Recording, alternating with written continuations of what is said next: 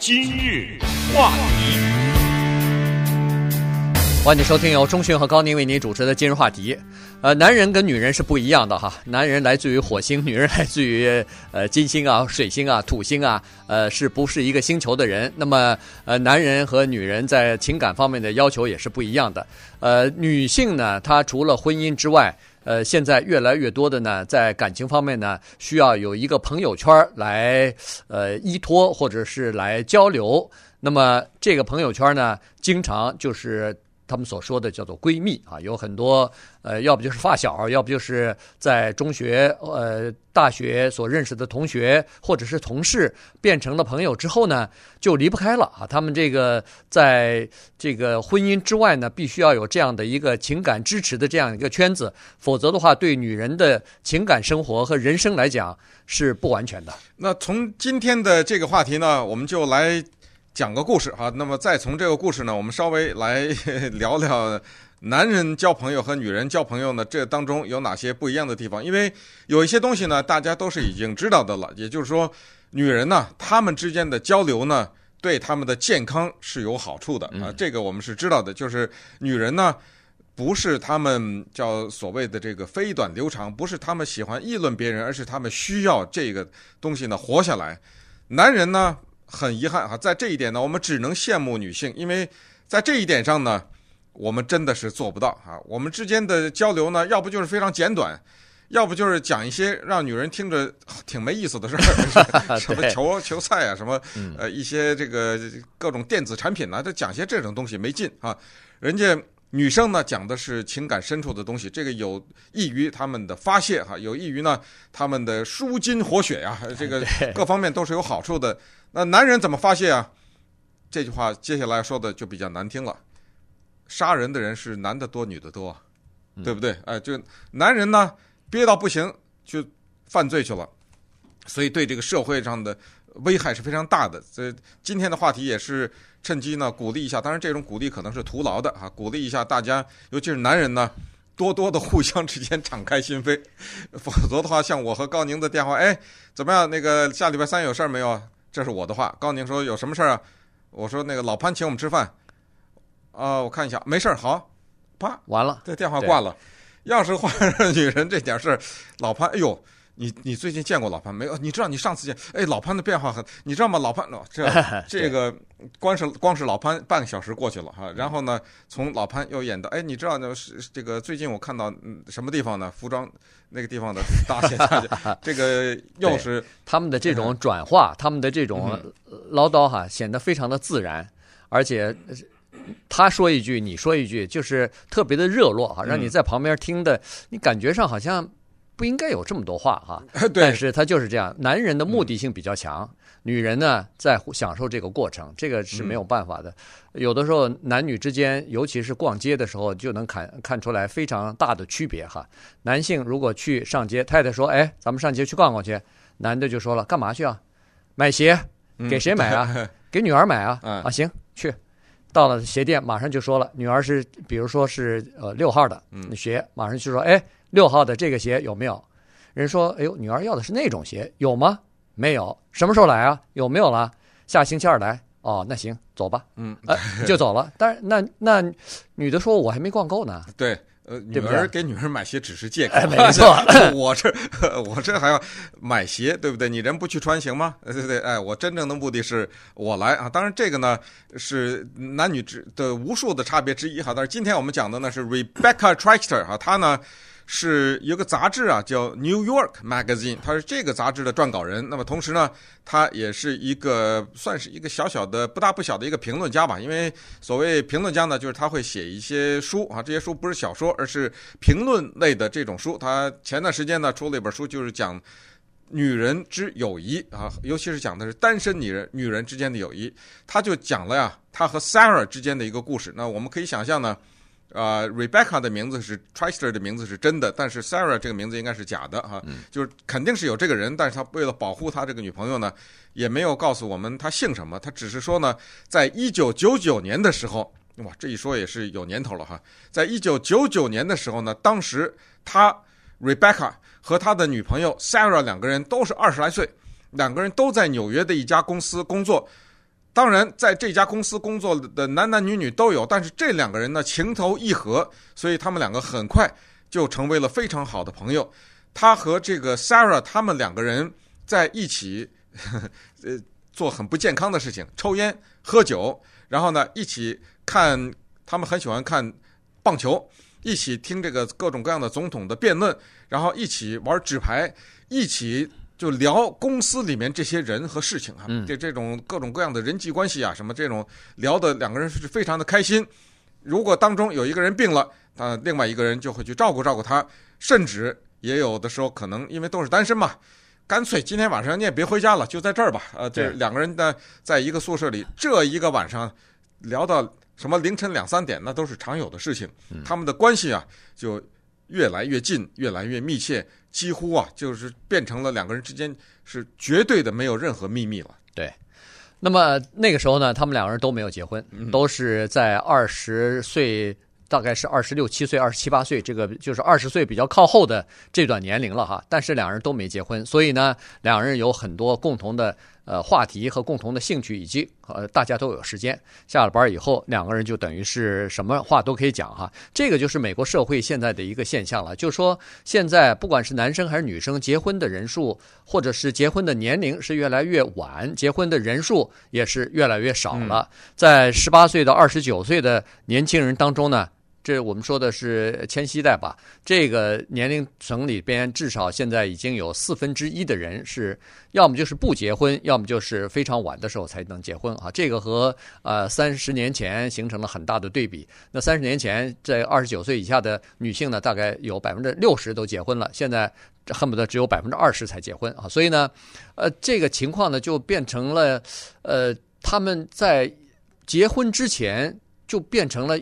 必须要有一些朋友圈，否则的话，你干嘛呀？一个人待在家里头，还是呃变成一个这个这这宅女了？这就不行哈。所以呢，这个朋友圈呢，我觉得美国的那个电视剧那个 Friends，呃 呃，对，对 Friends 就是特别呃特别能呃体现这一点哈。大家有事没事，反正都在一起。这个是当然，Friends 还有一些女的朋友，那个那个呃有有些各异性的朋友。呃，另外一个电电电视叫什么来着？那个 哪个？呃，那叫什么？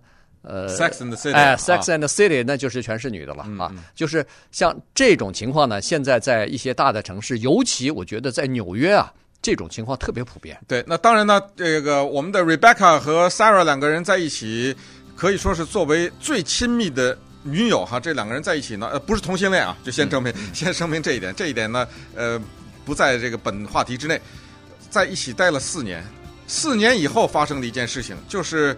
人家 Sarah 还有个男朋友呢，这个男朋友呢也在纽约，但是呢他在波士顿找了一份工作，所以 Sarah 要跟着男朋友到波士顿去。她首先要做的一个牺牲，就是要辞掉她在纽约的工作，否则的话这男朋友也没了。所以为了男朋友呢，Sarah 就告诉了 Rebecca 说：“我要到波士顿去了。”那么这个关系从这一刻发生了一点改变。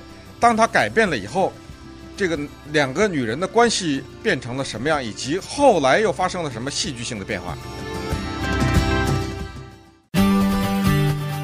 今日话题，欢迎继续收听由中迅和高宁为您主持的今日话题。这段时间跟大家讲的呢是女性之间的朋友关系啊，我们这里头特指的是没有性方面的关系啊，不是同性恋，但是是好朋友，是闺蜜。